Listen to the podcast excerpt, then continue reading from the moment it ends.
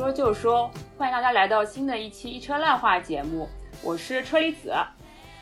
我是烂木头。那我们今天其实是想来讨论一下，就是上海这边的一个青年女作家张怡薇老师的短篇小说《樱桃青衣》这个小说。那为什么要讨论这个小说呢？就是我觉得就是。张怡薇，因为他是也是上海人嘛，然后他也是跟我们的年龄其实是比较相仿的嘛。然后他写的短篇小说里面的很多人物也好，然后情节也好，然后背景也好，其实我觉得是跟我们的生活是比较息息相关，然后也通常是挺有共鸣的。所以，呃，我就我们就很想一直想来聊聊张怡薇的这个短篇小说嘛。那我们今天也是有这个机会，就是请到我们。两位的好朋友，一位是我们嗯。老朋友，就一秋老师来进行一个对谈，然后还有一位是他的朋友 Zoe 老师，也是我们这次的一个新进入的嘉宾，进行我们的这个一车烂话的讨论嘛，所以我们也是欢迎他们两个，欢迎欢迎。大家好，大家好，那。呃，其实这次讨论的话，我觉得就是可以把的一秋老师就是让他来作为一个讨论的这个嘉宾主持人嘛，因为其实他最早觉觉得可以，嗯，我们一起讨论一下张雨薇老师的这个短篇小说作品，然后包括他也是其实对我们四个人都非常的了解嘛，所以我们就把这个主持人的权利交到他手上去。太好了，好的，那我就可以做一个 壁花了，太好了。那那我就。接过这个话筒，嗯，张张艺威的话，呃，他就是一个我们叫海派作家也好，反正他就是一个比较有代表性的呃沪上的青年女作家。然后她是嗯，就是八七年生人，所以说她其实还是非常年轻的。嗯，然后她是从就是新概念作文比赛呃获奖开始。慢慢的就是走上了写作的这条道路，呃，他现在，呃，他现在是就是复旦大学 MFA 就是创意写作专业的这个研究生专业的一个老师。然后我们今天呃讲他这本其实是出自于二零一七年的短篇小说集，也是一个旧的作品啦。嗯，其实也是想帮他打打 call，因为他最近呃书展期间是出了一个叫散文课，呃，大家顾名思义。呃，虽然这本书最早也不是要叫散文课，是要叫散文的创化。这本这本书就是一个，嗯，可以说是谈呃怎么样去阅读散文、欣赏散文的一个集子。但是我们也是觉得说，还是走进这个作家，呃，他能最最打动我们的点，自然是他对于就是虚构写作的一个那那方面的一个涉猎。然后我们呃也。思考过是不是要讲讲他的长篇小说啊？但他长篇小说其实是比较少的。他现在迄今为止是写过三个长篇小说，呃，有两个都是特别远的，就是他那种少作，呃，不悔少作。然后，呃，有有一个是比较近的，叫《戏名盛宴》。《戏名盛宴》和今天我们要讲的这个《樱桃青衣》都是出自二零一七年时候的他的作品。呃，但我们也觉得就是。看起来比较轻松的，可能还是一个短篇。然后今天我们就是想用一个叫 close reading 啊，就是细读啊，可也也没有那么严肃，就是大家呃，我们四个人各会讲一个比较打动我们的短篇，然后念一念喜欢的段落，大家随便来聊一聊，说一说，就就是这样一个形式。明白了，明白了。我想到这个形式是因为就是一秋老师之前也是在做黄老师作品的时候。嗯，有有在呃西南书局的时候那边做过一场活动嘛，然后我觉得当时呃你们进行这样子一个 close reading 的这样的一个过程，我觉得是挺好的一种形式吧，挺好的分析文文本、讨论文本的一种形式，所以我也是想把这种形式引入到这个我们的播客节目中来，然后也是把这本张怡薇的短篇小说集《樱桃青衣》。介绍给大家，希望能有更多的人去读到这些就是精巧嗯的故事吧。嗯，好呀，那我们就开始啦。呃，第一个，首先想问一下大家，就是嗯，你们是从哪里听说张怡薇的？就是怎是什么是就是首次了解到他是一个什么样的场合？我我的理由其实比较简单，其实就张怡薇，我感觉我以前一直听过。很多次他的名字，但是说实话，就是仔细的看他写的呃短篇小说，其实就是始于这本《樱桃青衣》。我不知道是。可能是那时候就是因为名字很好听，所以才 买了这种 比较浅薄的理由。然后，呃，也是看有看到豆瓣上面就是给这部的评分还是相对比较高的嘛，那自然会有一些好感在里面。所以后来就是细读了之后，确实应该说是就是比较对我的胃吧，可以这么说。然后才就是慢慢的去看更多的张以伟老师的一些散文啊，然后。对，主要是有有一些就是蛮有趣的散文作品，然后也是嗯，后来也就是跟一秋老师一起参加过那个他对谈那个角田光代的那个活动嘛，然后也是就再进一步去认识到张一伟老师呃这位女作家的。嗯，呃，那我的话还挺相似的，和你也是因为是朋友介绍吧，因为他知道我是张爱玲的铁粉。然后呢，他就说说，哎，其实现在有一个叫张怡薇的，她其实也是一个呃上海的海派的作家。然后他说你可以去看一下他的作品。当时给我推荐的也是《樱桃青衣》，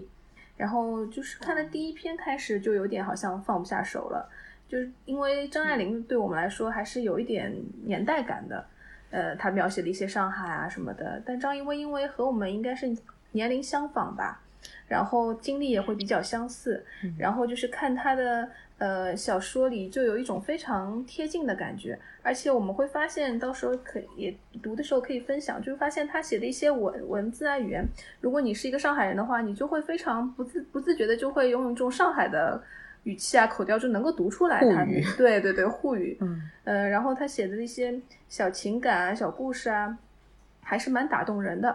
然后也是从《樱桃青衣》开始就慢慢的接触到他，后来也看了他的新腔。还有呃，之后他有旧日的哎，对，旧日进站这边也也也是最近刚看的，所以的话，这次呃要来做一个张艺威老师的一个呃作品的分享，我觉得还挺高兴的。嗯，呃，我我是我前面翻了一下我的 Instagram，我是二零一五年的时候，那个时候在。也也是上海书展期间，然后我本身是去追星张悦然的，他是我童年的偶像。然后，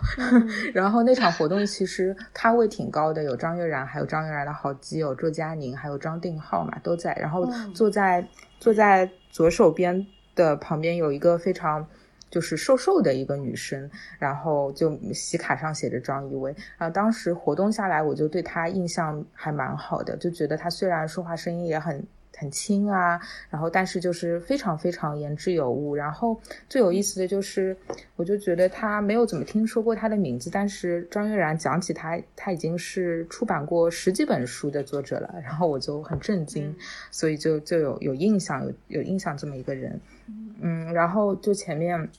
车厘子也说到，呃，就是在去年的书展的时候，呃，张怡薇是作为角田光代活动的嘉宾来的嘛，呃，我当时就是，呃，我们我我我们同事是负责就是接待角田老师，然后我就是那个在那个。咖啡室里面等 等张一伟的那个人，然后对对对对，我就就是要要要先接好他，然后在那里，然后我们就尬聊了一会儿。后来那个小天老师就进来了，所以也有一个比较近距离接触的机会。一面之缘。对对对，嗯，木头呢？呃，其实我认识张怡薇的话是通过一位朋友，其实和一秋老师比较相似。我是通过另外的女作家，然后认识了张怡薇老师。那我有个认识很多年的朋友叫做钱嘉楠。那嘉楠的话是几年前出版了一本小说，叫做《吃鸡蛋的人》，描写的呢也是说上海里弄里面的小孩的一些童年往事，或者说是一些他们成长之后在社会上面跌跌撞撞的一些故事。那这些小孩都有个共同的特点，都是他们来自于一些。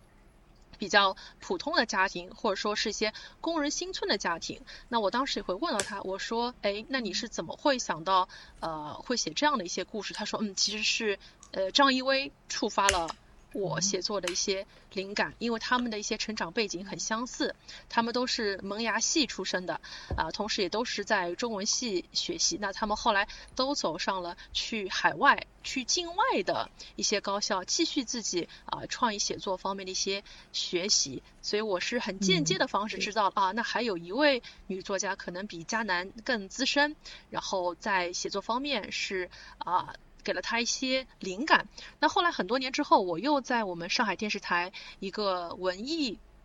叫人文频道，我看到了张怡薇的一个人物的专访。就是记者有问他说：“你为什么会去写一些啊，可能属于上海呃年轻人或者说是老年人的一些故事？”然后张怡薇说：“我觉得现在很多年轻人他们。”可能失去了往后看的这样的一种视力或者说是眼睛，我想把我的眼睛借给他们，往后去看一看。那有一天他们不需要了，可以再还给我。所以我对他印象很深刻。但是樱桃青是我第一次阅读他的小说，其实也是为了我们今天的节目。所以今天我接下来也会给大家细读一下他的标题小说《樱桃青衣》。嗯，好呀，呃。那我我们现在就是按着书小书的这个顺序这样来，然后嗯，车厘子现在就是要 讲一下这个开篇的第一篇《焦路记》。好的，那就由我来先给大家分享一下，就是这这部小短篇小说集的，就是第一篇叫做《焦路记》吧。然后《焦路记》这个故事其实是写就是这个。我嘛，我的母亲在就是父亲去世之后，与他的这个旧情人蒋先生重聚的一个故事。然后他即将收获到了晚年幸福，但是突然之间，那个蒋先生就逝世了。那我的母亲就再次陷入了一个悲伤嘛。他这个题名叫《焦露记》，其实是来源于这个《焦业附录》，然后就是说，可能说是说。呃，就是有一个这样的故事嘛，就是说一个证人买了，呃，呃，打猎打了一批鹿，养一只鹿，然后他用这个他的那个蕉叶把它覆盖住，然后他就不记得把这个鹿埋在哪里，之后就忘了这件事，以为自己做了个梦，然后就是这个这匹鹿呢又被别人给呃弄走了，所以他就后来就是说等于说是有点分不清楚。到底是现实还是梦境？就像做了一个梦一样。他其实这个故事，其实可能主要也是讲说他们这他的这个我的母亲，然后他跟这个旧情人蒋先生重聚这一个整个从蒋先生就是跟蒋先生重逢到蒋先生去世的这一段过程，有点像一个梦境一般的，或者说是对我来说是一个。梦境一般的这样的一个事情吧，那我选了两段吧，可以给大家来分享一下。那天我清晨就起床，开始陪母亲梳化妆。前一夜我没有去扰她，她也不来问我。我们就这样隔着一道墙，夜晚显得有些过于漫长。半夜两点的时候，她起夜上了一次厕所。我也并没有真正睡着。早晨见他穿了一件我给他买的浅蓝色克什米尔大衣，擦了一点豆沙色的口红，他佯装镇定，其实我看得出来他有些紧张。大衣可以两穿，他穿了他穿了烟灰那一面，翻领踩透着浅蓝色。我对他说：“你还是反过来穿比较好看，显得比较年轻。”他很惊讶地问我。真的吗？却很麻利的赶紧换了一面，又问我：“这样好吗？”都好。其实我随便说说，他听后却有些惘然。在他的年纪，样貌并不算显老，却也不显后生，一切都寻常的要命。好不好？其实全赖精气神，而精气神他显然是挺好的。父亲过世以后，很令我意外的是。母亲并没有我以为的那样难过，她十分平静地适应着本应不怎么适应的日常，似乎也没有丝毫要孤独终老的决心。我当然知道她这样并没有什么错，但不知为何，总觉得特别感伤。记得父亲合眼前，母亲对他说：“老李呀，你再亲亲我好吧。”于是自己把脸贴到父亲嘴边，父亲的嘴唇一直在颤抖，不知是不是真的听见了，但他们都没有流眼泪。看到父亲血压数字啪啪啪往下掉，无可挽回，我倒哭成了泪人。脑海中席卷过他一生的碎片，我想，我好多年都没法忘记父亲最后几秒在世的情形了，因为这一幕令我想到，他的生命也许并不是像断电一样突然终止的，而是一种颇有速率的诀别。十分催心的舍不得，又无可奈何。我知道，这个世界上最懂我的人没了，只剩下好多需要我去懂的人，多到刺眼。然后还有，呃，第四第四段的有有一个片段，我想读一下吧。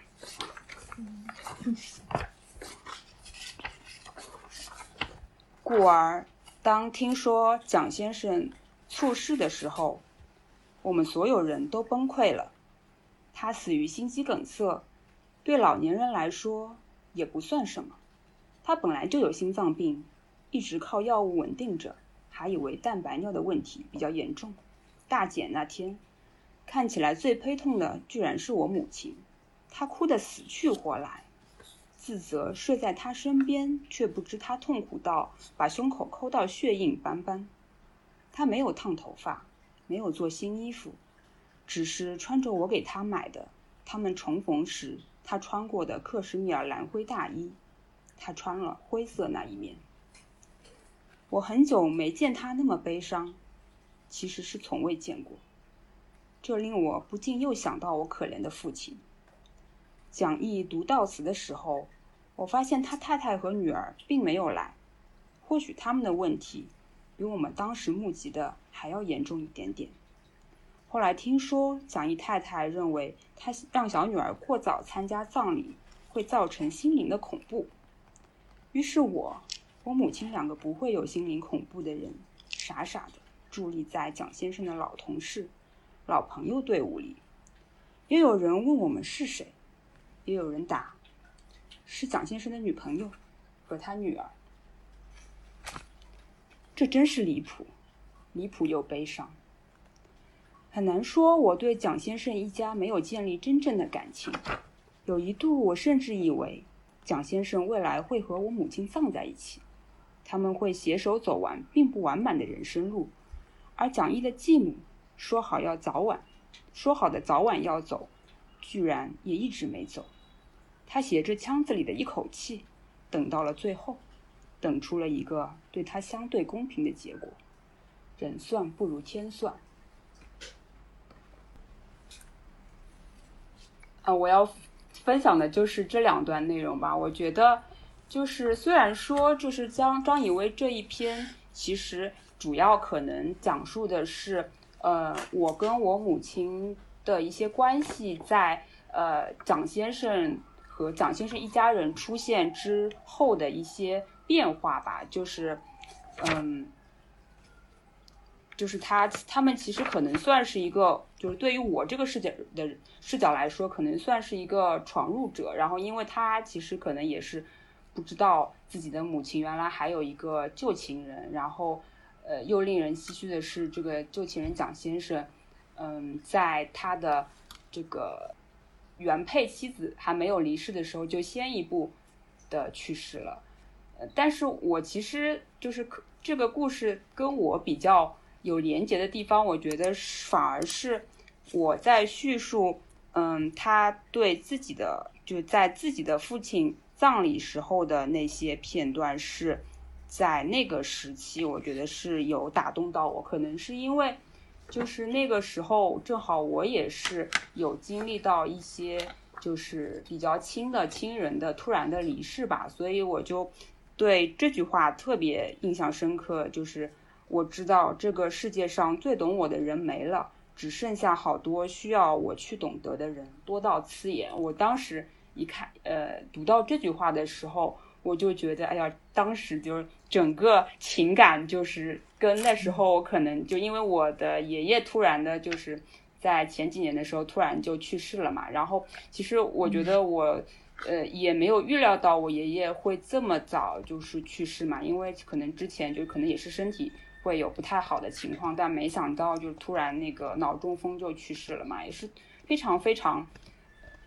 这个非常非常突然的一件事情，然后也是等于是我也没有。见到他的最后一面，就等于是，就等于是我见到他的时候，他已经就走了嘛。这个一切都发生的非常非常突然，所以我觉得，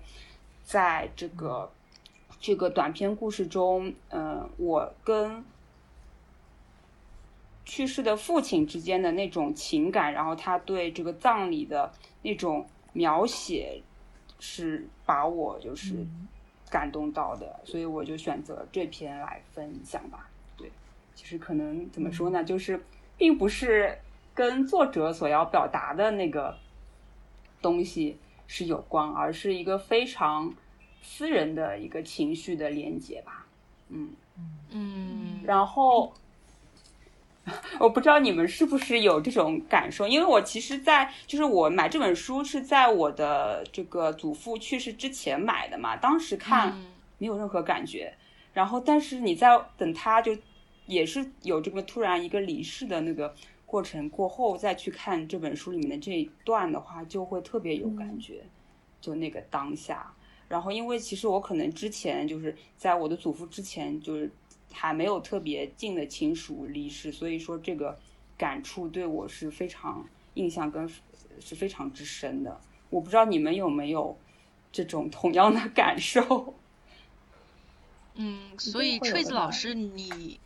你为什么会有这种感受？是因为它里面也是关于老年人的死亡，然后他留下来了孩子还有太太，他们可能觉得以后无依无靠。你是有这种共情，还是因为什么有感触？嗯，我觉得还是他就是对这个怎么说呢？包括包括他那时候就是他里面有写到说，呃，就是说，就当那个父亲。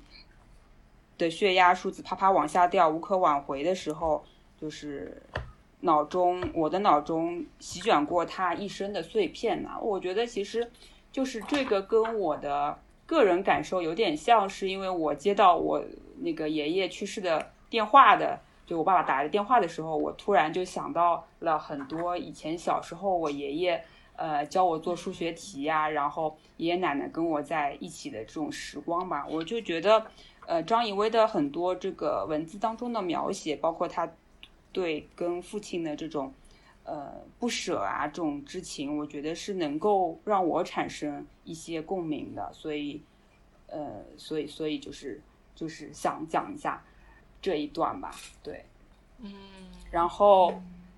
然后，然后还有其他的话，我就觉得，嗯，因为我在这篇短篇小说里面，就是。看到或者说是我观察到张以薇的，嗯，这这一部短篇小说里面的大多数的人物都是，嗯，通常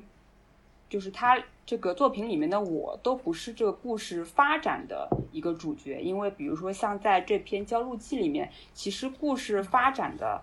呃，主角不是他自己，而是他的母亲，他的母亲跟蒋先生有一些这个。嗯，重逢，然后有一些这个相处，然后到最后的，呃，蒋先生的突然离世。那其实作为我的这个人，他始终是一个旁观者，或者说也始终是一个，嗯，有点失落的这个人嘛。是我对张以薇的小说很多的这个。主人公就他这个第一人称的这个视角的这个主人公的一个感受吧，因为我觉得其实，在这一篇《焦录记》里面，他呃这个女儿的角色也从这个语句上面是有这么体现的。比如说，嗯，他在就是写到那个呃父亲的这个大检的时候，他说这个母亲挤出时间来给自己做了一套新衣服，烫了新的头发，问我要了优惠卡。我画时，我看到电梯反光镜里的自己站在他身边，简直像个帮佣。就是，嗯，而且他也在里面有提到说，他看母亲是觉得，嗯，有提到说，就是我甚至看不清他出于什么缘故愿意生下我，在我心里，母亲一直是一个活得山清水绿的女人。嗯，但不那么自，虽不那么自私，但自然自我显然是极大的。我羡慕他，就是你可以看到，就是在他的很多的小说里面，就是主人公的我通常是一个，嗯，不是故事推动的一个主角吧，可以说，而是一个比较是第三者，第三者的那么一个旁观者的那么一个身份，然后也并不是，嗯，就是非常有。我们说叫主角光环的一种人吧，因为他的主角通常是觉得自己是一个呃失落者，或者说我们再说说的通俗一点啊，叫 loser。我觉得这个词可能有点大了，但是就给我是有点 这种感觉，然后也是相对来说就是比较悲观的吧，因为感觉他这个就是小说短篇小说里面的大部分人物都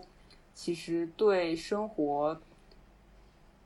的观感是比较悲观，就不像是那种就是活的非常，就是怎么说，热爱生活的人，就是给我有这种感觉了。然后，嗯，那其他的话，我其实对他这篇的那个用词有比较印象深刻的地方，因为刚刚有读到嘛，就是比如说是第一段里面有读到说，我知道这个世界上最懂我的人没了，只剩下好多需要我去懂得的人。多到刺眼，这个最懂我的人和我去懂得的人是也是一种，就是说，呃，小说里就是语言的运用上面的一个反转嘛，我觉得是。就一般我们会想说，最懂得我的人那是和呃不懂我的人，对吧？但是他想到的是最懂我的人和需要我去懂的人，这个其实这里面的区别就是说，需要我去懂的人那。呃，跟在这个最懂我的人后面，表现的是一种，就是我他已经无法是一个父亲保护下的孩子的这么一个状态，而是说，因为父亲的离世，他不得不去要独立起来，然后不得不要自己去面对这个世界上的很多的事情，然后也是他可能生以前的比较最大的一个保护伞就因此没有了，然后就我觉得这。呃，这个词义的反转的运用是，嗯，能体现说，就是我这个需要这个父亲的这个程度，然后也是一个比较好的表达吧。嗯，然后还有一处吧，还有一处也是类似的这种，就是嗯，也是就是这个词语上的有一些反转，但是那个那处用到的可能就是非常不一样的一种效果，是也是我刚刚有。读到的一段里面说，嗯，蒋毅太太认为让小女儿过早参加葬礼会造成心灵的恐怖，于是我我母亲两个不会有心灵恐怖的人，傻傻的伫立在蒋 蒋先生的老同事、老朋友队伍里。就是你会发现说，啊，就是这个蒋蒋蒋毅太太她认为说让小小朋友过早参加这个葬礼会造成心灵的恐怖，那他就突然这个这个笔锋一转说那。我和我母亲就是两个不会有心灵恐怖的人。他其实我觉得也是一种，嗯，自嘲，然后就是代表着说我们两个其实是不合时宜的出现在这个葬礼的一种人吧。就是，但是该出现的人没有出现，然后不该出现的人却不合时宜的出现了。所以我觉得他就是张艺威在写到就这一段的时候，其实是用很简单的。那么一个词义反转的那么一个写作方式，就表达了就是非常嗯非常有灵性的一段内容了。嗯，对我是这么觉得。他的词词藻不是特别华丽的，就是他们新概念出来过一批作者，嗯，包括我们都非常熟悉的那一些，就可能会用一些嗯比较华丽的那种词词语来。传达感情，但是就是车厘子你前面提到的这些段落，其实都是嗯，看上去比较朴实的一些词汇，但是它能够达到一些嗯，通过一些不同的组合吧，可以达到一些很很神奇的一些效果。然后你前面讲到那个心灵的恐怖，其实在它的有个嗯后面的一个短片叫《爱情的完成》里面，就是这个词语再次出现了，因为它是一个。我觉得不知道是嗯台湾那里的一个说法还是什么，就还挺特别的嘛。但是在爱爱情的完成就是一一百六十九页里面，就是讲到是那个有一个小孩，然后他说那个孩子眼见不到十岁，这个十岁的小孩他也目睹了一个非常可怕的呃一个场面。就是有一种，我觉得是作作者他好像是有一种嘲讽啊，或者是有一种像黑色幽默，黑色幽默，对对对，在里面就是你虽然在第一篇当中逃过了 心灵的恐恐怖，但是我们 绝不会让你在爱情的完成里面逃过的，就是还还蛮好玩。这有点像他那件那个开十米大衣一样，就第一篇那边就是一开始穿的是。正面，然后参加葬礼的时候又穿了另外一面，那也是一个呼应的感觉。刚才读的时候，因为也是两段放在一起的。对的，对的，对的，就是这件克什米尔大衣也是，嗯，可能说是这个短片当中更加至关重要的一个呃这个标志性物件的一个运意象的运用吧。因为，嗯，我们当然就是知道这个烟灰色那一面自然是相对来说比较。悲哀，然后也比较，嗯，怎么说，心情沉重的一种感觉。然后浅蓝色是比较愉悦、比较积极的，呃，那一种感觉吧。所以其实扎在开始的时候，就是其实是跟蒋先生重逢的那个时候，他是以一种非常愉悦的心情去的。所以他就是呃，听从了就是女儿的建议，说穿那个浅蓝色的那一面，开开心心的去见蒋先生。然后到这个蒋先生那个突然离世。葬礼的时候，他就穿了这个烟灰色这一面，其实也是一种不同这个心情的一个呈现。我觉得是，也是一个非常，就可能说也是一个比较典型的一种运用嘛。因为我们在很多的短片呃很多的小说里面也看到过这样子，包括像华老师的那个小说里面也看到过，嗯，这样子就是这个标志性这物件意象的这个运用，嗯，然后嗯。我还注意观察到，就是说，嗯，张艺威老师他写这个短片的时候，给我感觉就是，虽然说里面也有一些比较调侃的这个语句吧，但我还是仍旧是感觉这一篇给我的印象是，嗯，像是一个很久远的一个回忆，然后，呃，这个我。叙述这这这桩事情的时候，我觉得，或者说是作者在写这个嗯以我为视角的这个短片的时候，表达出来的还是让我觉得挺漠笔调是挺漠然，然后是比较悲观，也是比较清冷的一种感觉吧。然后他这种笔调所展现出来的这个我的这个人物也是有点，就是说比较。自相矛盾，因为它里面也提到很多次，说我不清楚母亲到底是爱我还是只是觉得有点寂寞，就是这样子的一种跟母亲的一种非常矛盾就是的关系，不知道是亲密还是不亲密的一种关系。然后展现出来的他这个主人公的我也是比较不自信，然后惧怕与人沟通，也惧怕建立亲密关系。那。但是我会，我一开始会想说，那是不是说他，嗯，这种笔调就是他的一种特色，是他的整体都是这样子的那个比较淡漠，然后比较清冷的一种写作笔调嘛？但我就在看其他几篇故事的时候，又觉得他还是会随着人物的改变而有所不同，就表达方式上面。我觉得会有所不同，就是如果说她是一个青年女性的角色，她可能用的是这样的一个笔调去叙述或这个视角去写。然后如果是一个嗯中年男子的，或者是一个就像过房里面的那个呃老夏，他可能就是换一种笔调去描述他所看到的一些世界这样子。所以我觉得就是如果说是。呃，不同的笔调特色来反映不同的人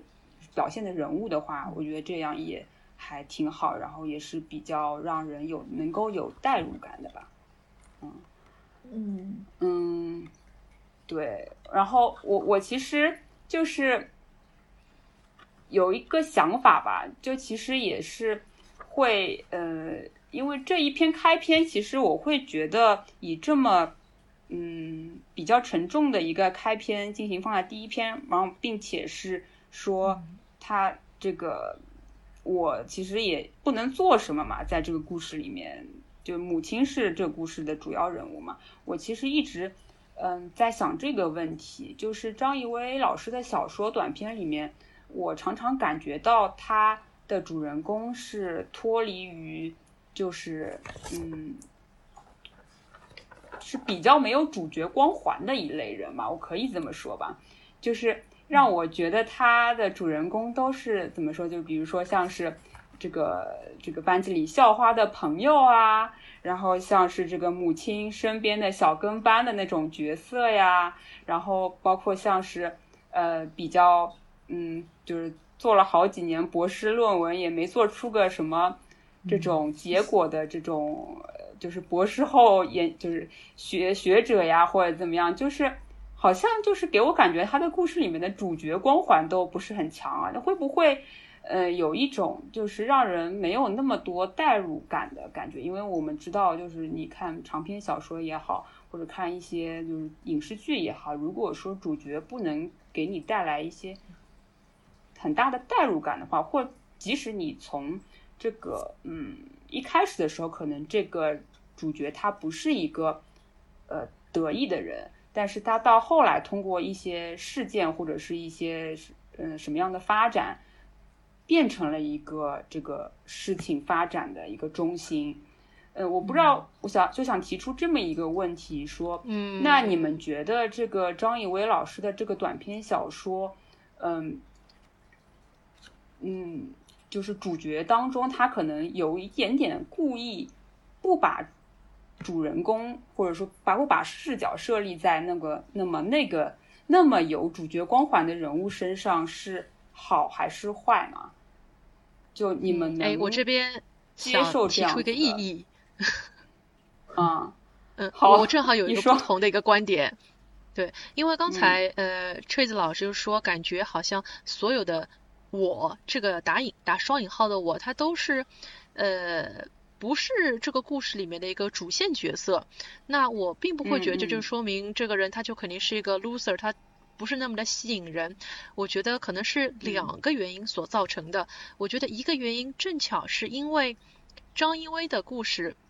他写的是一个关于上海这个城市的一个家庭事业。那这个打双引号的我，这个故事的叙述者，他刚好就是这一系列事情的一个观察者。我觉得他就是一个，嗯，呃，observer，他非常善于观察，而且这个人，呃。我说的这个人，指既指代张一威作者本人，也指代这个打双引号的我。他非常的内心敏感，也脆弱，也多虑，也热爱思考。他注意到我的母亲、我的父辈，或者我的闺蜜、我的同学、同学男朋友，他们在发生一些什么事情。我过多的去思考他们在发生事情，我的脑海中自有了一个我所想象出来的他们的情感世界。但那个情感世界是不是一个事实？那我们又。不得而知，所以张一威他用他的眼睛带给我们看到的是作为一个观察者，他心里面所描绘的一个世界。所以我觉得，呃，并不是说他不给这个我增加一些主角光环，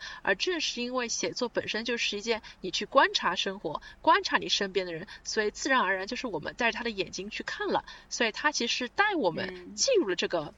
这个世界，它就是我们的一副 VR 的眼镜。然后另外一点，我觉得可能是因为张一威本人，我虽然没有见过，但我觉得可能他本人的性格是那种非常的呃谦谦和，非常的谦逊，非常的低调的这样的一位呃女性。我觉得她本身可能在生活当中也不是非常的张扬。那可能她小说里面所提到这些人，确实就是在她现实生活当中或者她的朋友的成长过程当中发生过的一些。撒狗血的一些事情，包括这种父母可能企图再婚，或者是他的朋友嗯那种比较狗血的婚礼，他都经历了这样的事情，而他本身又比较敏感，而他因为自己据我所知，他可能也是个未婚女青年，他可能觉得那跟他相比，那呃，我也正好我也是个未婚女青年，所以我非常能够理解。那可能和他们这些已经有过婚史的、经历过了一些人生或大或小风浪的人比，那我确实就是生活的一个观察者，因为我还没有经历过这些。但这些作品其实都是在张一威他可能快。呃，二二十五或者二十六七岁，甚至更早的时候去写成了小说，那可能他现在已经超过三十岁，他再回头去看，又会觉得当时这个自己可能又过于渺小，那可他可能现在又变得更大一点了，可能视角又会不一样了。那这是我的一个想法。嗯，还我觉得木头讲的还挺有道理的。然后就是刚才说到张怡薇，嗯，小说中的我的话，就会嗯。印象会给大家不是很强，比较弱化。其实，在第一第一次看就是这一篇那个呃《焦录记》的时候，我也有这种感觉。基本上就是以他的眼睛在看他妈妈和蒋先生怎么的恋爱啊，然后包括蒋先生一家之类的。但刚才因为嗯在听你读的时候呢，就重新也看了一下，就突然发现其实他们里很多细节，我其实是一个内心非常矛盾的。然后，因为你我们因为读的时候也没有站在我这个角度非常深的去想他的一个情感，只是在关注他母亲的一个恋情的过程。我刚才看了一下，其实他有很多的角度，他其实在表达他自己的一种反抗，包括他说他他第一次跟他母亲说，呃，穿反面好看，然后他说其实我也不是真心这么觉得，我只是随口一说，然后还说到他呃回家去看到他父亲的遗像。他就能知道蒋先生有没有来过，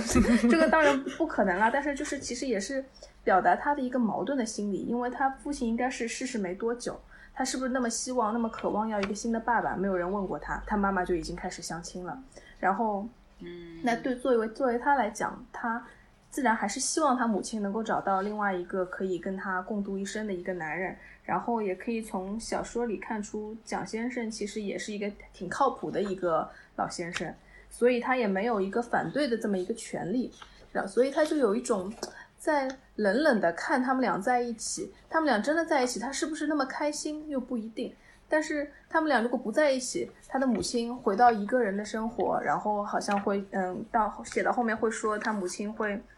每天晚上都会哭，我相信他也。不希望有这种事情就是发生，包括蒋先生的一个死亡，就是你在重温的时候，倒是会发现我其实是有它有一点点的立体度的，只是第一次看的时候，我们基本上会忽略。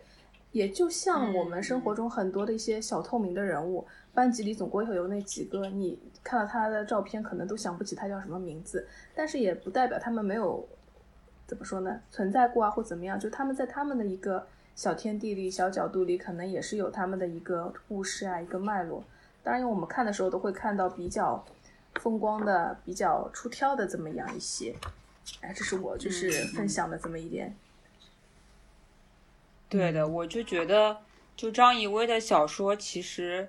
呃，可能也要分人看。就是如果不耐心的读者看第一遍，都会看到的是，只是。呃，我母亲和蒋先生来来去去发生了点什么事情，就很难记住我的感受。对，就但是因为我觉得我比较喜欢张艺威的一点就是，我跟他的视角是比较像的，因为我也是觉得 我是在总是在观察别人，然后呃，总是觉得就是那个我并非这个很多故事的这个。不是漩涡中心的推动力量，对对，所以我一直还是就可能这个真的是跟每个人的性格，还有每个人的呃视角，然后你你就从小成长的这个环境，然后所导致的你对很多事物的这个视角是不太一样。那很多人他肯定呃一出生就是从就是成长环境使然或者怎么样使然，他就觉得他是。这个世界的中心，就是自我意识非常强烈的嘛，对。然后，那我其实觉得，我我们跟或者说，呃，我不能代表我们了，我觉得只能说我跟张一威都是那种，就是有点是躲在一边默默观察的那种角色，对。对的，对的。所以我我们读的时候就还挺能进入他这种，嗯，对，嗯，对，对，明白你为什么那么喜欢他了。但确实，这样的写作风格会让读起来很舒服，很如沐春风。它不是那么的具有攻击性，是可以娓娓道来的。对的。嗯，但是你们不觉得就是？因为我之前看了那个钱嘉南的那个不吃鸡蛋的人嘛，我觉得他的长篇小是一个长被篇小说嘛，我安利的他可能长篇小说对长篇小说跟短篇小说也会有一点的不一样。我觉得他的长篇小说里面，就是你还是能感觉到这个主人公很强烈的一个挣扎跟存在感的。那你们觉不觉得是不是因为说？呃，张怡薇就是她可能自己也比较擅长写散文跟短篇、中短线篇小说。那她在长篇小说的时候，我没有看过她那个《戏名盛宴》啦，就我不知道长篇小说的架构是怎么样，就会不会也有就是，嗯，因为正因为他是在写着短篇小说，所以他能够让自己如此超脱的游离于这个事件的漩涡的之外，而不去做太多的干预。或者说他的短篇小说的更多的场景是一种，更多的是一种场景式写作，就是他要描写，呃一次或者两次葬礼，所以他设计了这样一个情景。而如果说是在一个长篇小说里面，这样的不进入这个事件的这么一种观默默观察的这么一种感，就是感觉的叙事，或者说那么一种剧情，会不会让这个如果是一个长篇小说的话？就没什么好看的，或者让人觉得没什么意思，因为你始终是一个旁观者的角色。对我，我看过那个《戏名盛宴》，我其实嗯呃觉得它还有 提升的空间。然后，因为看他短片，他是一个，他也是一个主角自白嘛，第一人称，然后从头讲到尾。然后他的长篇也是第一人称，从从头讲到尾。我会觉得。嗯，我我会觉得他不是在长篇中，我没有感觉到他给了我一双眼睛，我只觉得这个主角一直在我耳边不停的说话，然后嗯，把他的很多想法给到我，我我可能作为读者，我更想就是你给我一个留白，或者你多一些描述，嗯，然后。对，所以我就觉得这个可能他的这种写法，就是这种嗯旁观者或者壁花式的写法，会不会更适合短篇这样的一个篇幅？嗯，呃，所以你也看过那个长篇，你还记得？印象都不是很深，但是我就觉得就是也我也看过一些长篇小说，就是读呃作者是以我的一个角度，然后是一个旁观的角度写的。呃，有点记不清，好像是叫《上海往事》还是什么这样一部，但是它就是，呃，它会更弱化我。如果你要写长篇小说的话，就是我就没有感情，我只是一个，就是怎么说目击者，我完全的记录就是整个事情的发生。我可能在这个小说里，当时就是它的主角可能都是二十岁、三十岁的一些人，我只是个七八岁的一个小孩儿，我在非常。平铺直叙的去叙述这些事情的发生，他们每一个人的命运。但是张怡薇的话，就我们拿刚才说，呃，刚才在分享的这一篇来看的话，这个我他还是有他的感情在的，他时不时的会跳出来，就是发表一两句评论，然后带上他的一些情感，然后带上他对整件事情的一些看法哦。所以的话，如果是长篇的话，而且就是以他这些，他因为小说中的人物不是特别多，那可能就会要么要更充实一些每个人的故事的发展，每个人的一些性格更更深一层，呃，要么就是他要在我这个角色上要再下一点功夫，要么就是完全的弱化，要么就是他完全的参与进来。就是这种半参与的，半参与，对对对，效果的话，可能让读者看到中后段的话会有疑惑，就你为什么，嗯，就不完全用一个第三人称写呢？会有这样一种感觉吧。当然，我因为它长篇，我可能也看的不多，嗯嗯，这个其实怎么说呢？就嗯，就每个人的感受不同吧，可能。我不晓得有没有这样的小说是，就是完全以一个旁观者的角度去审视，呃，很多事情而完全不介入吧。我觉得应该也是会有的吧。但是，就是如果对于我来说，我如果真的是看这么一个长篇小说，就是嗯，作为他这个里面这个女儿的这个角色，总是那么。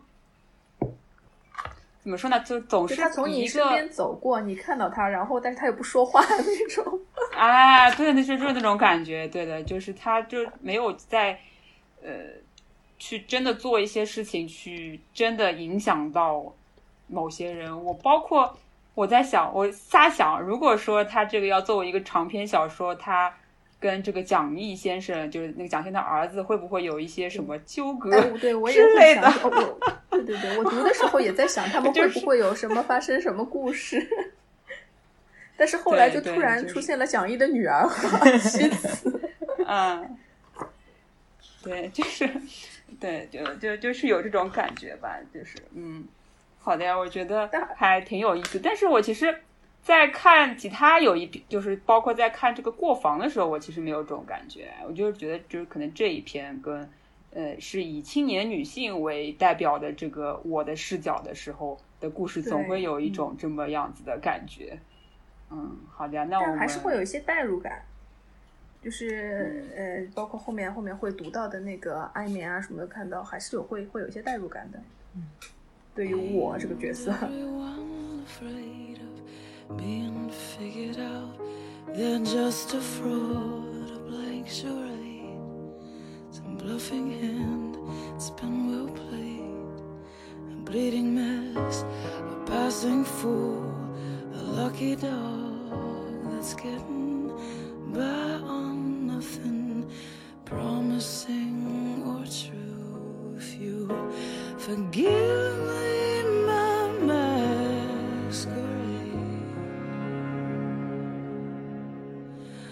never tell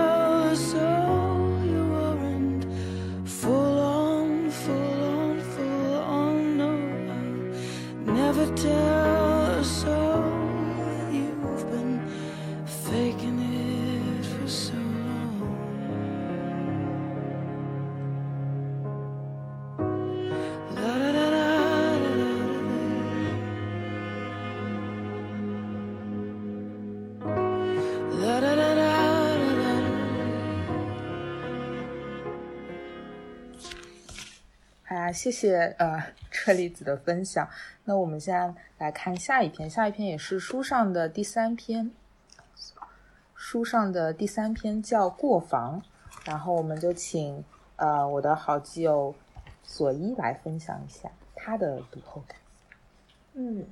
好呀。呃，《过房》这一篇呢，是我在看《樱桃青衣》的时候，整本小说看下来印象最深的一篇。所以当时我们在讨论要分享哪一篇的时候，我第一个就想到了这这一这一部嗯这一篇小说。然后它讲的是一个就是罹患末期绝症的一个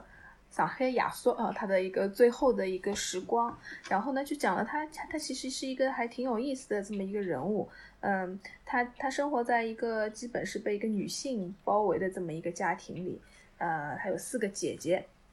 然后小说里没有写到他父亲啊，应该嗯已经是过往生了。然后他有一个很疼爱他的妈妈，呃，他自己可能是五十岁左右的这样一个年纪。然后呢，他他在患病的就是这个过程当中，也写到了他的一个呃旧情人和他旧情人。的一个小孩儿，他们之间发生的一些故事。然后这个过房其实说的就是他和他旧情人的女儿，呃，他是他旧情人的女儿的一个呃过房父亲，就是我们用更通俗的话说是干爹的意思。过房父亲应该是上海话，古王雅。呃，然后呢，那么我这边会给大家分享的就是小说的最后一段，也就是这个，嗯。主角他叫老夏，他的一个嗯葬礼的这么一个片段，怎 么都这么惨？哎，小明继续。嗯，五，呃，老夏的葬礼，右奇和樱桃都没有出现，但樱桃的父亲来了，拄着拐杖，站得远远的，在场没有人认识他，或者认识也不方便介绍。小芳于是跑过去问他。你是来送老夏的吗？他就笑笑说：“是的，特地来的。”小芳说：“谢谢你哦。”他说：“没关系。”老夏的房子是大姐名下的，按理他没法处置，但从分家拆迁至今过了二十多年，他一直住在姐姐的房子里，像一个没有成年的弟弟，受人照顾。但他还是留了一封信给姐姐们，说：“樱桃是我的女儿，樱桃无辜。如果你同意，我希望把房子赠给她，但是要在他他要在在他那个父亲百年以后。”大姐看了那封信，也给妹妹们看了，他们都觉得莫名其妙，但还是纷纷落了眼泪。港独，他们说弟弟，神经病啊！他们说，谁认识他们啊？搞嘞！于是，老夏终于和父亲、母亲睡在了一起，安安静静。他是家里最小，也是唯一的一个儿子，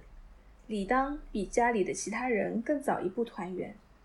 千言万语，没有人再记得了。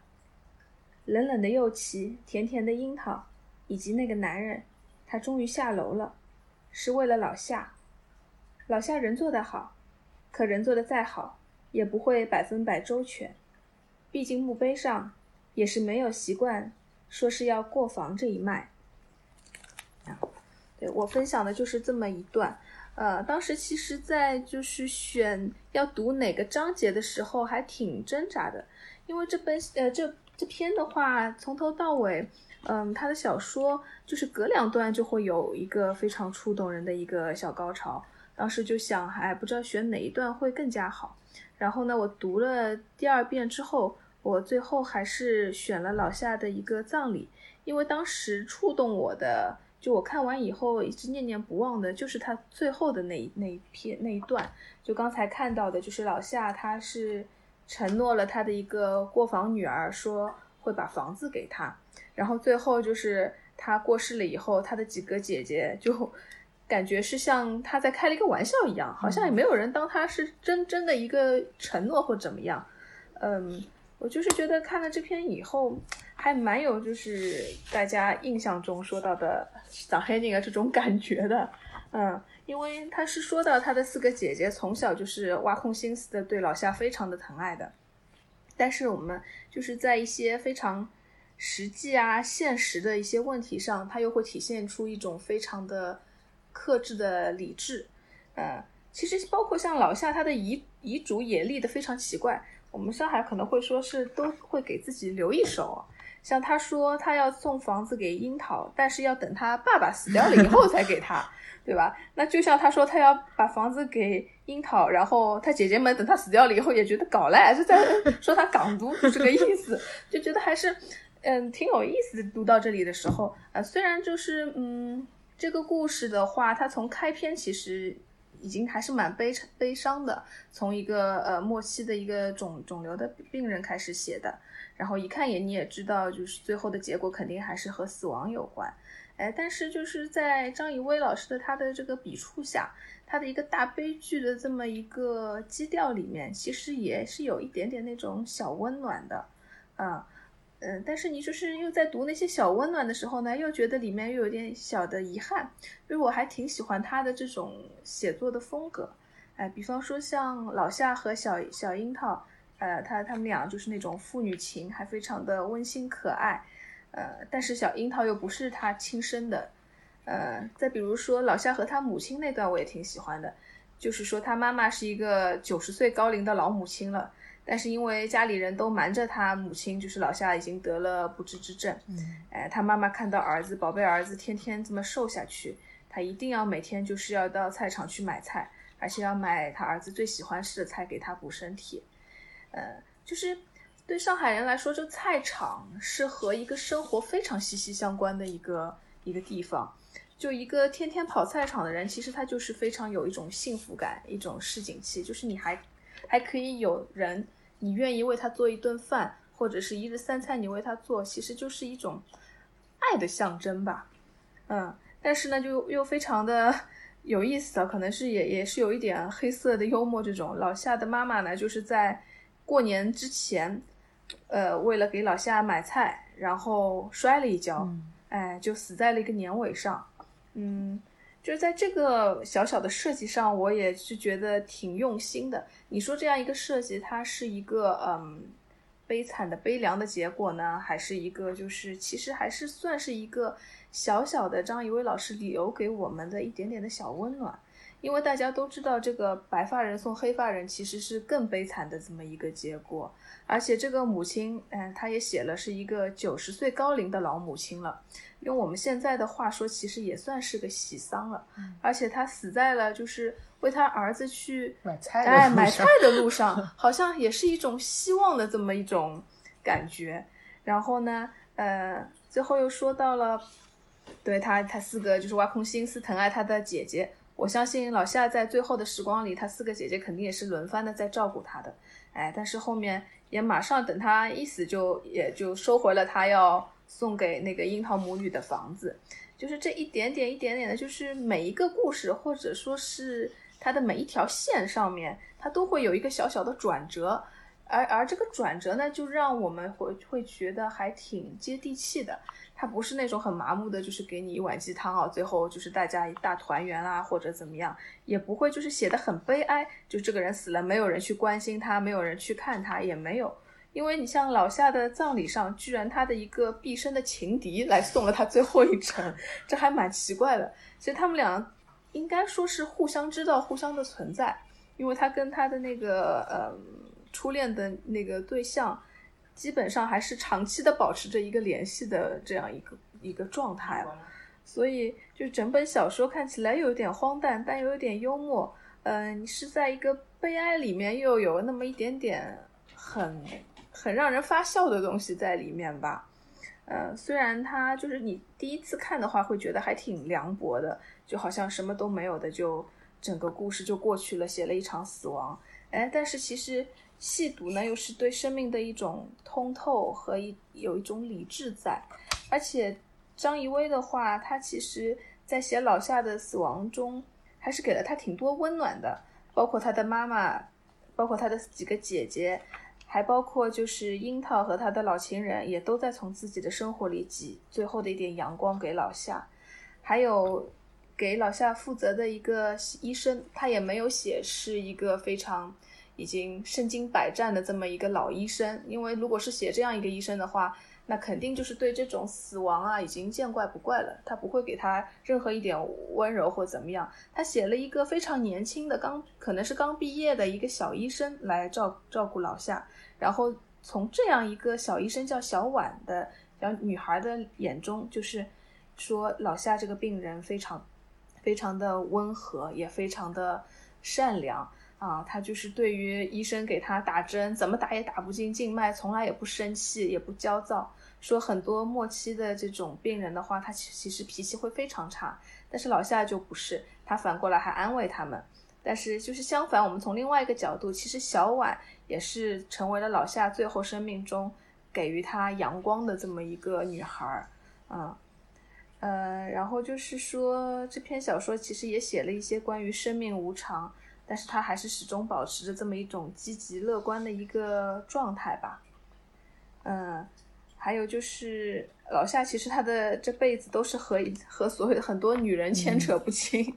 他从小生长的一个环境就是有四个姐姐，一个妈妈，然后长大了以后呢，又又在照顾照顾起了他等于是前女友的一个女儿，呃，在。嗯，所以说他的姐姐们骂骂他港都，好像是好像是也是理论上是说得通的，就是在照顾一个或者在挖空心思对一个根本不是自己亲生女儿的一个小姑娘非常的好，把所有好的都给到她，包括好像在生病的时候吧，他姐姐给他呃刮的猕猴桃啊，他都给那个小姑娘吃了，而且他自己还说看到那个小樱桃吃那个猕猴桃比他自己吃了还要高兴。就是整篇读下来就觉得好像老夏的一生可能也不是没有什么非常成功的地方可以讲，没有什么光彩的地方可以好像说一下，哎，但是从作者的视角里呢，又觉得他的一生非常的精彩，又非常的热闹，哎，我就还蛮喜欢这种故事的，哎，就能够在一些市井小人物的身上吧，看到一些生活的哲理，嗯，就有种。我看完以后，你也不知道就为怎么去解释你为什么会喜欢这个故事，也不知道这种喜欢的力量从哪里来的，就好像就是之前人家说过一句话，就你看完了以后，觉得你自己就像淋了一场雨，就有有的人只是被淋湿了，但你感觉你其实是沾到了雨那种那种感觉吧？不知道你们大家看了这个故事的话，有一些什么不一样的感受吗？嗯，其实我还还蛮意外，听到左宇老师说，就是老夏的母亲她去世，这其实是一个很温暖的一个桥段。因为我当时读的时候我没有读出来，然后今天听左伟老师讲，我觉得哎，对哦，好像是这样子。就是整个故事读完之后，你觉得虽然里面描写了两场死亡，一个是老夏的死亡，一个是老夏母亲的死亡，但是读完之后觉得还是非常的温暖。为什么会温暖？我觉得因为这个故事里的每一个人，他们其实都是老人，而且都是好人，他们都是默默的过完了自己的一辈子，就是有有有开心的，有有甜蜜的。然后老夏这样一个人物的话，其实让我想到了我很多年前读过的一本日本的纪实文学，叫做《无缘社会》。就是说，在因为老夏也是一个年纪一大把了，但是他从来都没有结过婚，他没有一个属于自己的家庭，但是他在家庭的这个概念上，它无限接近，就好像张一薇在里面写到一句，他和呃这两个女人。呃，在那些数不清的日子里面，他们好像是一家人，又好像不是。这让我想到，在无缘社会里面就描述很多，呃，日本包括东亚的一些老年人，他们可能到老都不会有一个家庭，有的人一辈子都没有结婚，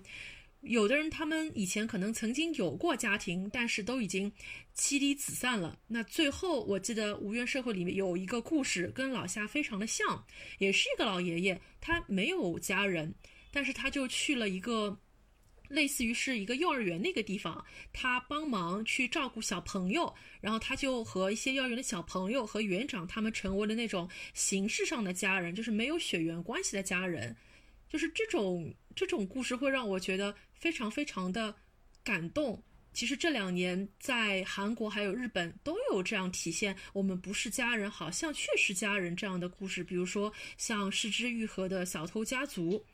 呃，等等等等，所以会，我觉得这种力量会让我觉得尤其的温暖，而且在上海，确实我的自己的亲戚里面也会见到这样可能一辈子可能与婚姻与家庭无缘的人，但是他们一生都做好人做好事，这这个让我觉得还蛮蛮温暖，这是我记忆当中老上海人的样子。对的，嗯，确实老夏身上有这种，好像是。就你读上去非常亲切，就很像是你隔壁邻居家亚瑟这种感觉。嗯，嗯，而且老夏的这个，嗯，他的故事就有点让我想起那个《陆犯焉识》里面那个陆焉识，他也是一个上海人，然后，呃，也是一个也不能说老好人，就是一个也非常与人为善的这么一个，呃。当时刚出场应该是个青年，然后慢慢变老的这么一个过程。但是我所以我就在有一个问题吧，就说很多小说里啊，包括影视剧里啊，都会有这么一种老好人的形象。呃，像之前《芳华》电影里也有一个这么一个人物，就从他等于是一个活雷锋嘛，他们说他，哎，但是他的就是他们的这个人生一般都会比较坎坷。然后呢，嗯。编剧也好，作者也好，可能会给他们经历比较多的一些挫折，然后最后好像结果都比较的惨淡哦。你说这是就是是一种呃性格使然呢，还是作者就是有意的为之，或者他是想表达一些什么东西？就想问一下各位老师对这个问题有什么看法吗？我觉得会不会就是一个人的嗯受难的，或者说一个人的悲剧比较好。好写，然后也比较容易打动读者。相反，你一个老好人的平平，就是把日子过好的一个普通的日常的人生故事，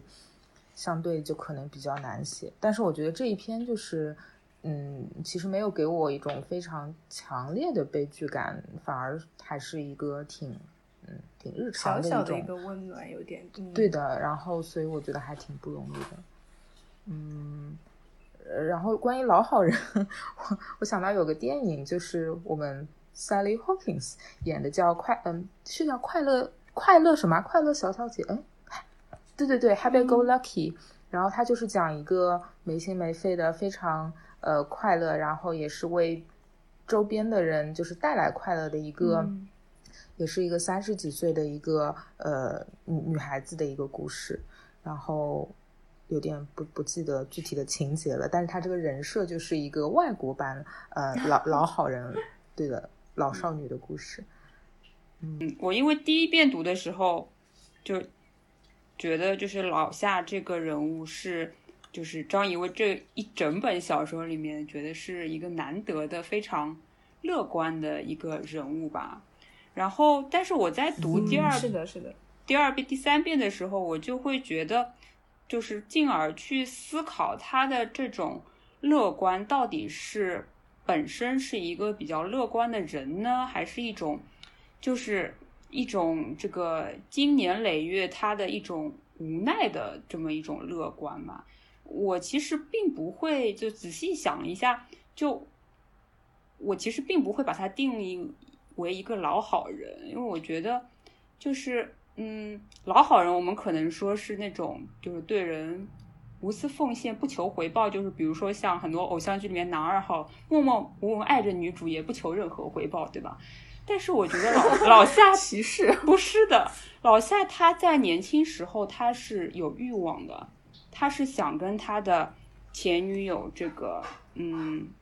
右奇在一起。对，但是他没有办法，因为他的前女友插队落户去了，然后他就跟他的前女友分开了。那当他的前女友好不容易回到上海，却是要需要可能委身于别人，或者是在别人的别的男人的帮助之下回来的时候，他其实还是没有放弃他，他其实还是有这种，呃，强烈的欲望吧，说想要再跟右奇在一起。我其实一直，呃，很想试图去理解他的这种行为。我觉得可能是因为他的生命当中，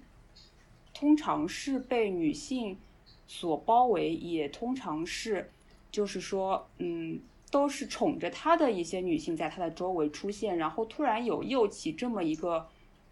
就后来又等于说对有所挑，就是不想跟他结婚，就可能一开始讲的好好的，但经历了一些。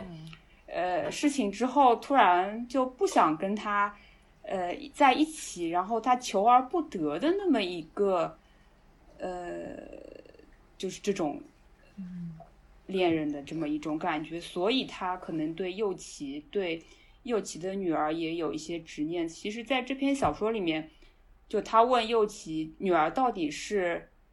你跟你丈夫，还是你跟我的？右奇说不知道，他也不知道。就其实我觉得是不知道，对，我觉得其实他对樱桃的爱虽然没有名分，也不是实际上的父亲，只是一个顾汪雅，但是他是有期望的，嗯，他期望他潜意识里面期望樱桃就是他的小孩，因为他这辈子也不可能再去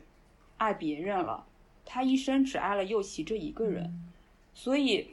我觉得他潜意识里面是有这样子的。期望在的，不管说这个孩子，又其从来也没有想过去做亲子鉴定，搞清楚到底是，不是就是老夏的女儿，还是她跟她丈夫的女儿，她都不管，她就是有这么一个执念，要去把自己的所有的遗产都留给樱桃，然后对樱桃好。我觉得是更多的是一种，就是世事变迁的无奈吧。就是或者说是他也是一个痴人，就爱情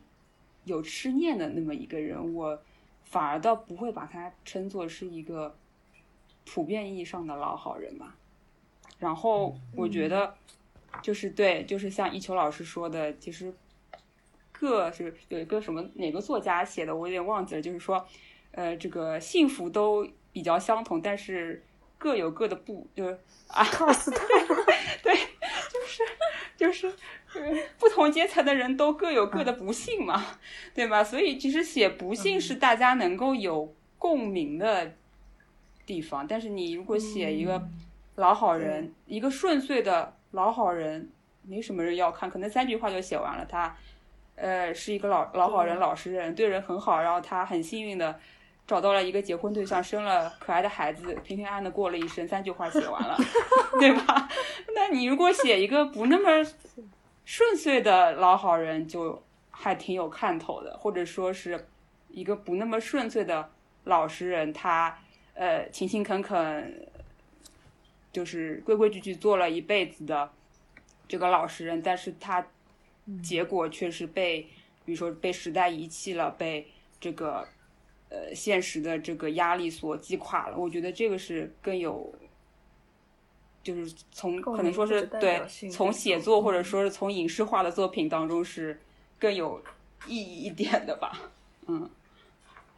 前面前面讲到就是他的老夏的母亲是去买菜的路上然后出了意外嘛，然后也讲买菜这个是上海人日常的一个嗯经常做的事情，但是我就我就觉得好像对于我们这一代人来说。买菜这件事情做的其实比较少，也越来越少。我想，我今天还跟同事说，你可以在 叮叫什么叮咚，对对叮咚，外卖小哥对我们比较熟。对对对，就是就是这种买个半成品，或者是直接叫做好的外卖回来。然后我就觉得，这个也是一个，其实买菜买菜这样一件事情，也渐渐的有了一种。嗯，历史的痕迹，或者说是是是一个是一种时代的眼泪吧。嗯，然后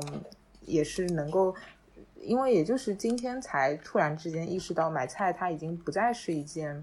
嗯非常常规的、非常日常的事情。对对对，好像只有我们这个年龄段的话，是我们的父母辈对会对会经常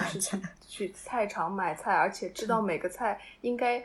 多少钱一两什么的？对，我们好像就没有什么概念了，就很多就是可能是网上买啊什么的这样子。对，而而且讲到买菜，就会讲到叫外卖嘛。然后其实，在张艺威的那个呃一个散文集《旧日的禁定》里面，他是呃特特地好像是有一篇是写外卖小哥的，因为他就他就说外卖小哥的那种根据地好像离他。家就是很近啊，然后他天天就可以看见很多很多外卖小哥在他家附近，就是一个工作的状态，呃呃，就想到这个，嗯嗯，是的，就是所以说过房这一篇的话，看上去还是挺怀有怀念的感觉，然后看它里面写的许多的东西，就我不知道张怡薇他在写故事的时候，他写的任何一个呃场所吧，他是不是真的去过？我。就感觉就像他，他连写肿瘤医院，就是肿瘤医院门口那个电梯阿姨很凶，连这么 细节的事情就让就写的非常的真实，然后就会觉得哦，就像就就所以会让我们觉得老夏就真的是生活在我们隔壁的一个亚瑟那种感觉。对的，对的，就是他应该是也是有就是亲人就是有经历过这一些事情，或者是他。我不知道是不是他可能这个老夏这个原型来自于他观察到的嗯病人啊，或者是怎么样？我就觉得他在写这篇的时候真的是非常非常的形象，也有非常非常多的细节在里面。对，然后嗯嗯嗯。然后像老夏这样一个形象吧，就是呃家里的独子，然后有很多姐姐。我感觉应该每个上海人，他周围的邻居啊、朋友里面，可能都会有这么样一个形象的一个呃邻居也好，什么样子这么一个男男男人的这么一个形象。然后你在读的时候，就会发现他性格上有一些嗯柔软的地方，也不能说柔弱吧，可能还是跟他的一个生活的环境有关。爸爸妈妈很宝贝啊，然后四个姐姐肯定也是什么都谦让他呀，因为家里的独子嘛。所以说他在在他和右奇的这样一个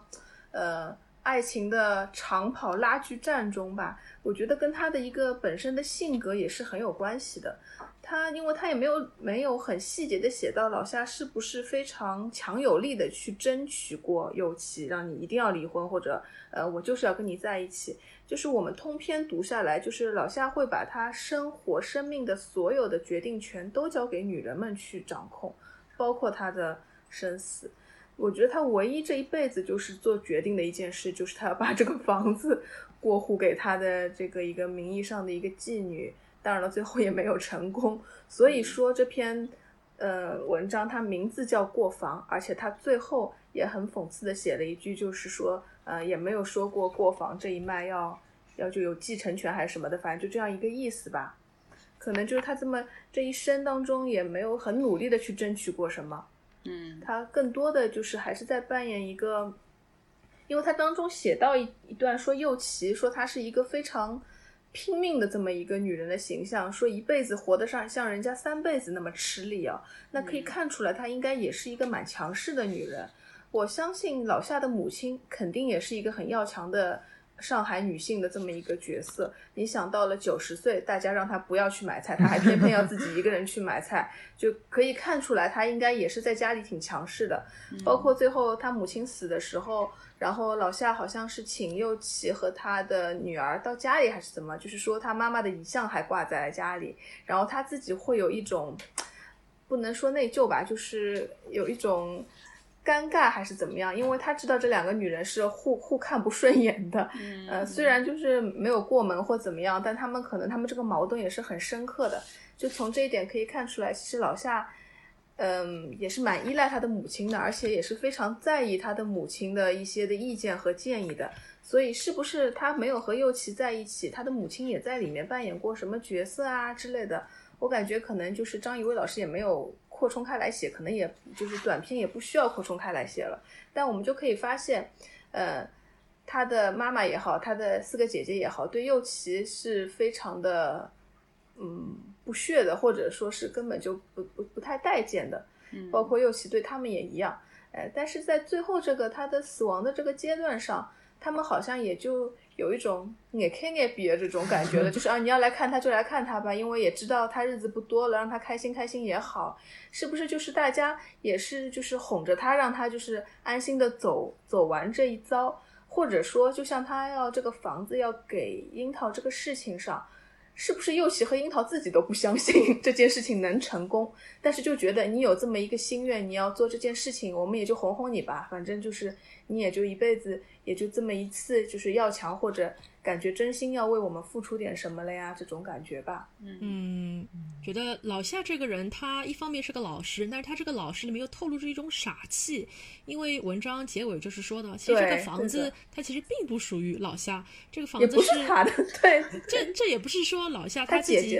想给就给，因为是在他的一个大姐的一个名下。但我觉得老夏为什么会有这种想法？我觉得他是超脱了一种法理的一种一种打双引号的一种亲情，因为我们平时所说到，呃，我们和父母之间的关系都都会想到啊，那父母这一辈子可能是会为我们打拼，给我们留下房子，给我们钱。如果你们家养了一个女儿，就是招商；养了个儿子，是一个建设银行。所以在老夏看来，他就是把樱桃当做。自己的孩子，自己就是在这个世界上面是有一脉香火是延续下去的，以这样一种形式延续下去，他就觉得，那我作为他的一个过房爷，我就要给他点东西。那不管这个东西在法理上我给不给得出去，所以我觉得这是老夏他一种非常老实人的傻气与天真。但所幸是他最后合上双眼之后，他也并不知道事情会发展成。什么样，他也并不知道，他这样的一个小小的愿望是会被姐姐们戏谑的，所以就有点像他是个卖火柴的卖火柴的老夏，卖火柴的老亚索，就是在火柴火柴灭掉了，梦想就结束了。对，嗯，也有有这种感觉，所以这一篇的话，第一次看觉得还透着悲凉，好像就是第二次啊、第三次你再读的话，就会觉得其实还是真的是蛮有意思的这么一个故事。老夏确实透着这么一种非常港里港气的这种感觉。来，阿姐讲了没错，港不啦？对，嗯，而且是一边说，然后又一边哭，然后这种感觉就又又很真实，证明他家是真的很喜欢他，很宝贝他。对，也说明老夏也确实是一个老师。嗯，对，这样先是我说说句。就是怎么说呢，就不是很 很好听的话，对，因为如果说把这个老夏放到现在没有，就放到现在的话，我觉得可能是婚姻市场的一个妈宝男，然后没有自己的房子，就 确实是是的，就刚才对我读的时候，我也突然感觉是有点妈宝，嗯，就是对，就感觉是因为我在一直在想说，右奇为什么就是也拼命的。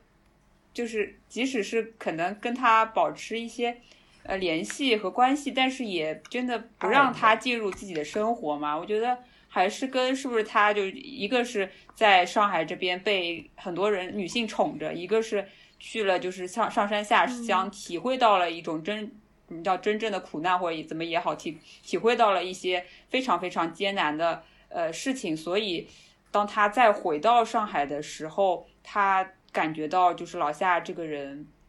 就是从本质上并没有经历经历过。怎么叫社会的毒打吧？可以说社会的锤炼吧，就是对他，你要跟我结婚，但是你让我住哪里，你也不也不知道，对吧？又不可能跟你妈妈一起住，然后你也没有办法脱离你的妈妈的照顾和你就是三位姐姐的照顾，所以，我其实从现在的可能说，如果是比较现在的人看老夏这个角色，你就会觉得他在婚恋市场上有点就是妈宝吧。对嗯，是个好人，但是也非常有他柔弱的一面，可能没有办法拥有话语权。嗯，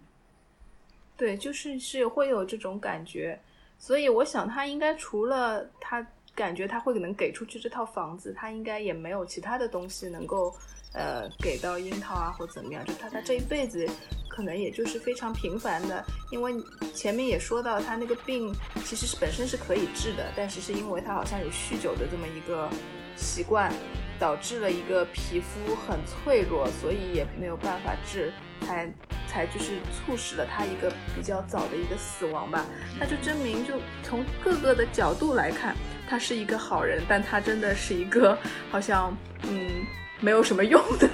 或者说就是过得糊里糊涂，没有什么担当，哎，糊里糊涂的，就一个人糊里糊涂的，也不太有责任心，就可能我再说俗一点，就是只是会讨女孩子喜欢，包括讨他妈妈喜欢，讨姐姐喜欢，也包括讨右奇喜欢，就是有有他的傻劲，有他的可爱在，但是他并不是一个值得托付终身的这么一个人，笃定不灵啦。十个人搞是没说过你就是听不懂。我从来都不欣赏